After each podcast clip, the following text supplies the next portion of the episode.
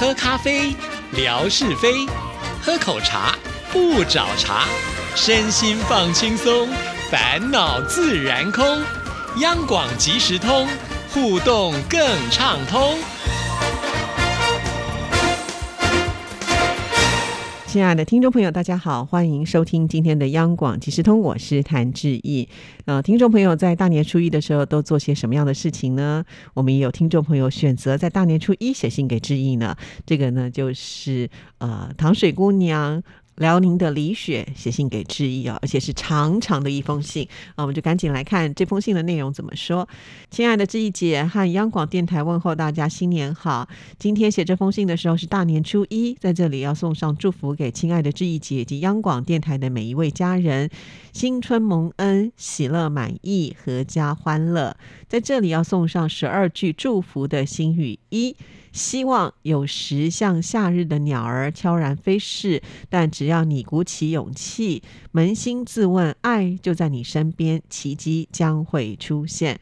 二，在爱中没有惧怕，努力活出最好的模样。三，爱和良善是无与伦比的礼物，给你站立的勇气跟善良，可以直面每一个挑战。四，水如何变成美酒？瞎眼的如何重见光明？祝福也将这样降临在你的身上。五，你是清新的绿洲，是疲惫者的避难所，是带给人完美的平安。六，干燥贫瘠的土地上，很快就会被满意的泉水填满。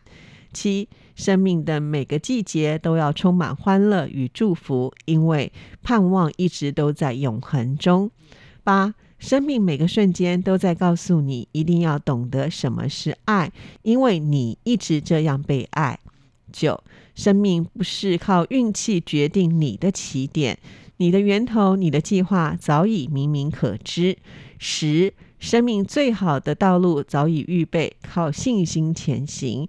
十一，走在完美的直线上，看看什么门会突然为你打开。十二。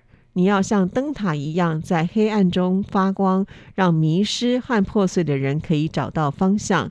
新的一年，愿你在爱中被守护，在喜乐中起舞，靠着力量前行，带着感恩的心走安稳得胜的道路。相爱没有期限。二零二四，让我们在恩典上站立。哇，好棒的十二句祝福，相信听众朋友呢也都能够感受到了。接下来我们看下一段。昨天除夕，特别来跟志毅姐分享，我们在舅舅家吃年夜饭，我们的亲戚朋友们都在晒各家做的年夜饭，在这里分享几张图，其中呢有在我们河南的家人做的年夜饭，还有所在的大连的表姐一家人做的丰盛的海鲜系列的年夜饭，是不是都非常的丰富呢？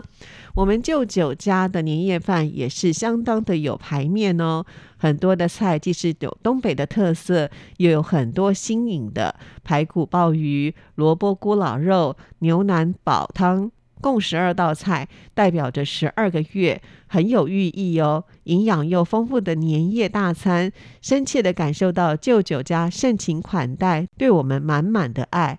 要准备这一大桌子的菜可不容易啊！舅舅和舅妈忙活了一天，真的是辛苦了。祝福他们身体健康，晚年生活幸福。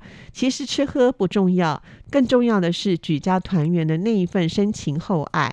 春节作为中国最为隆重的节日，无论海外游子走多远的地方，都不忘回家的路，更不能忘了家里的温暖和期盼。所以回家过年真好，享受着幸福与甜蜜，亲情、友情、爱情都聚集起来吧。今年的春节到处都是爆竹声，仿佛这个年味又回来了。请问志毅姐，你是怎么度过这个春节的呢？有哪些收获呢？同时也欢迎央广即时通的各位听友们，快快来分享给志毅姐吧！我们一起把喜悦共同收集起来。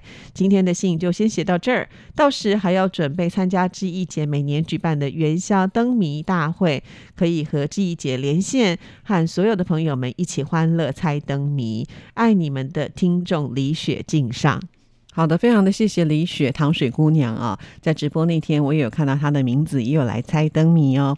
好，话说李雪呢，一直以来我都觉得她是一个被爱包围的女孩啊。当然，她之所以能够被爱包围，就是呢，她也用爱去包围她周边的人啊。其实这就是一种善的循环呢。所以一直以来，我都觉得李雪是非常的幸福，而且她懂得知足感恩呢，这就非常非常的重要。谢谢写了这么长的一封信给志毅啊。那其中呢，也问到了志毅在过年的期间去了哪些地方呢？其实说起来，志毅也蛮幸运的啦。我的夫家呃不是那么的传统啊，所以呢不需要在大年除夕的时候呢，呃就是特别的要去做年夜饭。那你知道，要这个做年夜饭之前，你要做很多很多的准备啊，因为我们都是上班族嘛，所以呢每一年我们就干脆呃就是整个家族呢。到其他的地方呢去旅游啊，也当做呢这个家庭的聚会。那每一年我们大概选择的地方都是会在宜兰啊。为什么会选宜兰呢？就是因为我们通通都是在台北居住跟工作嘛。那宜兰呢，很多人都说是台北的后花园，也就是说距离非常的近啊。如果开车去的话，其实这个车程时间并不长啊。当然也有可能会碰到塞车啦。但是几年下来呢，我们都发现其实这个路况都还算蛮好的啊。当然也有可能会遇到塞。车了，但是毕竟呢，这个路程不是很长，即使碰到塞车，你也不用塞到天荒地老。所以呢，这就是我们的选择。今年呢，选择的这个民宿其实是跟去年一模一样啊。主要的原因就是因为去年我们觉得做的蛮好的，而且呢又有年夜饭可以吃哈，所以呢就省去了舟车劳顿的这样子的一个状态。好，那这里呢，它就是在宜兰的梅花湖啊。听众朋友对于梅花湖应该也有很深刻的印象了，因为在去年我们阳光鲤鱼团节目当中呢，就举办了台湾十大湖景票选活动的其中一个湖呢，就是梅花湖啊。那梅花湖在往上走的时候呢，就是呃三清宫庙。这个三清宫庙，听众朋友应该也是蛮熟悉的，因为文哥在我们节目当中介绍过好几次哦。他经常会去这个三清宫庙，甚至呢还会呢拿他们的这个日历哈，对，就是呢三清宫庙。那我们呢还要再往上走一点呢，就到了山顶，山顶呢就有一间。民宿啊，那这个民宿其实它规模还蛮大的，因为面积很广啊。主要的原因就是因为它有很多的这个山林步道，刚好呢，因为志毅现在都有在运动嘛，那我想过年也不能够落下来啊。尤其在过年期间呢，吃喝都比较好啊，所以呢，这个体重的管理还是得要注意的。因此呢，我也把握机会啊，在山林间走来走去，哈，那也就达成了我的运动目标。所以其实呃，这样子的一个环境对我来说是非常。的适合啊，所以这样子的一个过年才是一个真正放轻松的年假哈，不然的话，在家里面要准备年夜饭啦，要拜拜啊，其实呃，这一些真的是会让这个女性朋友们啊，尤其做媳妇的人来说呢，真的是会累翻了啊。那志毅在这块呢，其实是蛮幸运的，不用去做这么多麻烦的事情。好，那后来呢，就是到了初五，我们的假期就结束了嘛，初六就来上班，上班之后呢。呃，接下来的三天我又请假，这也就是为什么呢？在过年前要赶节目赶的那么的辛苦啊。那会选择这样的一个时间，刚好也是希望能够错开年假期间的一个车流量啦。因为如果选在过年期间的话，我相信我们可能要花更多的时间在车上啊，那种感觉就不太舒服了。所以我是挑选，就是别人已经上班之后呢，才去做旅游啊。那这次呢，我选择了去高雄啊，因为我已经蛮久的时间没有去高雄了。那会去高雄的原因呢，有两个。第一个呢，就是我们都知道这个可爱的黄色小鸭呢，呃，在高雄港嘛，哈。那所以呢，我就想说，十年前他来基隆港的时候呢，我也有去探望他，哈。那现在十年后呢，呃，到了高雄，所以我也想要去看一看，因为看到这个黄色小鸭很大只的漂浮在水上啊，你就觉得好疗愈啊。我也不知道为什么啊，我就觉得诶，一定要去朝圣一下。于是呢，这是我第一个行程啊，那。黄色小鸭，呃，在这个地方呢，我们可以看得到有这个高雄的流行音乐中心啊，还有呢就是博尔特区以及大港桥。那志毅呢也都拍了很多的照片，就发给听众朋友看啊。那我相信听众朋友呢，在过年期间有华志毅的微博的话，呃，可以看到很多不一样风情的这些风景。景照啊。那其实在这边我也没有待很久哈，然后就到了这个呃高雄的佛光山呢。那佛光山呢，它其实是呃有这个佛陀纪念馆的部分呢，在过年期间会有无人机的一个光照大千的表演呢。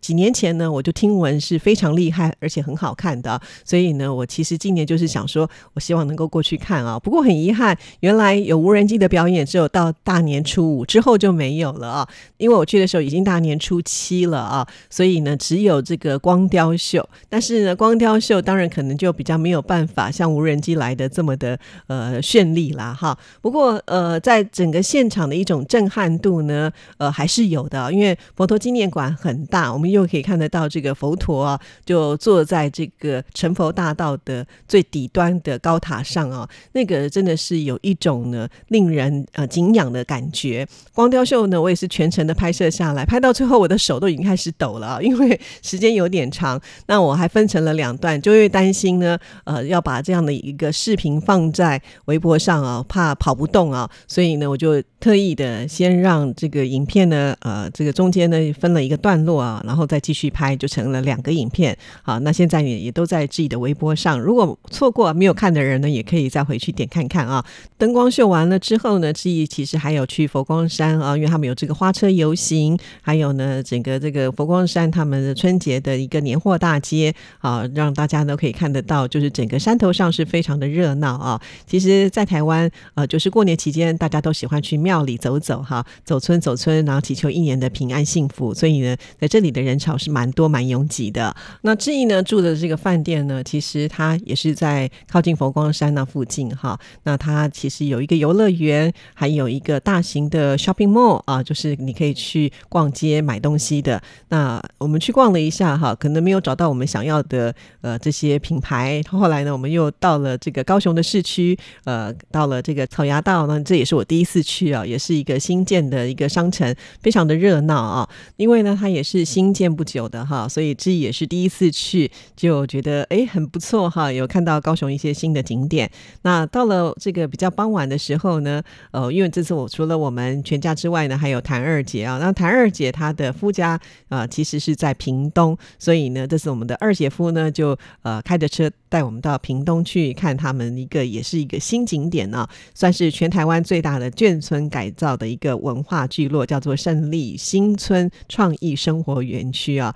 那这里面呢，一共有六十九栋的宿舍，从日治时代呢就一直保留下来了。当时呢，它的这个建筑呢是属于日式的建筑，那现在呢把它改成一个文创艺术的结合体啊，所以就变得非常的有特色。那这里呢，因为充满了故事嘛，所以来拍照打卡的人也是蛮多的啊。那当然，这里面也包含了像住宿啦、餐饮啊、独立书店啦、视觉艺术啦，还有时尚设计、音乐表演呢，通通都有哈。连这里的。红绿灯啊，呃，在这个倒数秒数的时候呢，它都有特殊的设计哦，真的很特别啊。那这些照片呢，记忆通通都已经放在微博上了。在过年期间错过的朋友们呢，也是可以来看回放的啊。当晚呢，我们又回到了高雄，呃，去住宿哈，同一间饭店。